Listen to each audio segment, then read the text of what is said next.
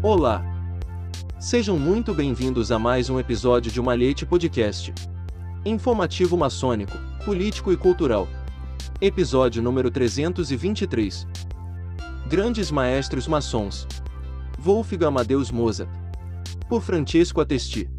Wolfgang Amadeus Mozart, de 1756 a 1791, é unanimemente reconhecido como um gênio absoluto no campo musical, talvez o maior de todos. Aliás, enquanto outros compositores são lembrados por terem se tornado imortais por uma determinada composição, sinfonia, sonata, concerto, ópera, etc. Mozart é o único que deixou uma obra-prima em qualquer gênero musical decodificado.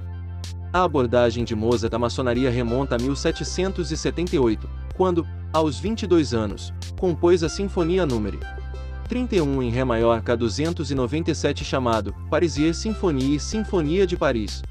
A sinfonia foi encomendada por Legros para o Concerto Spirituels e estreou em 12 de junho de 1778 em um concerto privado na casa do Conde Karl Heinrich Joseph von Sickkingen. A primeira apresentação pública, no entanto, ocorreu seis dias depois. Embora Mozart ainda não tivesse sido iniciado na maçonaria, ele se juntará a ela apenas seis anos depois, em 14 de dezembro de 1784.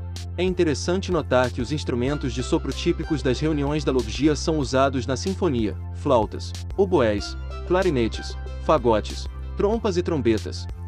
Precisamente esses sons se tornarão típicos das composições maçônicas do músico de Salzburgo com predominância de instrumentos de sopro e vozes masculinas.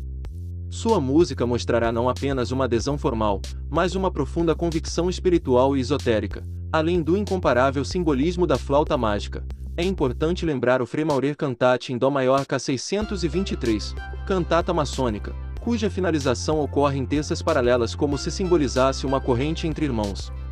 Toda a música maçônica de Mozart está imbuída de virtuosidades gráficas semelhantes. De fato, a prevalência da tonalidade com três sustenidos, Lá maior, ou, melhor, com três bemóis, Mi bemol ou Dó menor, junto com acordes de terça e sexta não é coincidência. Podemos dizer sem medo de negação que Mozart foi provavelmente o músico mais intimamente ligado à maçonaria e que mais fortemente traduziu suas intenções, símbolos e ideais na música. O apego de Mozart à maçonaria foi muito além das razões de conveniência, a possibilidade de estar livre de qualquer dogmatismo. Ao mesmo tempo, a possibilidade de se elevar espiritualmente, provocou um fascínio irresistível no músico de Salzburgo. Deste período maçônico parece ter permanecido uma grande produção referente ao primeiro ano após a entrada na maçonaria, 1785, com obras como a cantata K471, o adágio para dois clarinetes e três trompas de base K411 e a música fúnebre maçônica K477 enquanto outra grande parte de sua produção se refere ao último ano de sua vida, 1791 com o já mencionado Fremeure Cantate K623, a flauta mágica, e se preferir, correspondendo em sentido amplo aos ideais maçônicos também com a obra Clemenza. De Tito.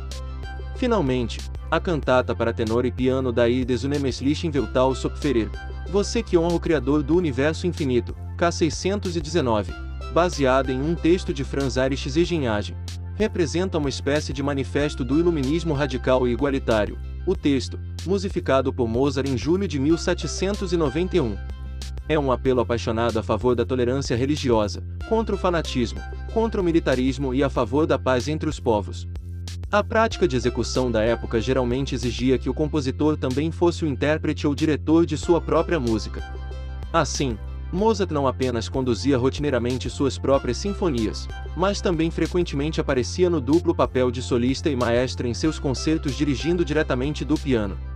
Deve-se notar, no entanto, que na música de câmara e orquestra do século XVIII, geralmente era um membro do conjunto que tomava o lugar do maestro, às vezes era o primeiro violino que usava o arco como batuta.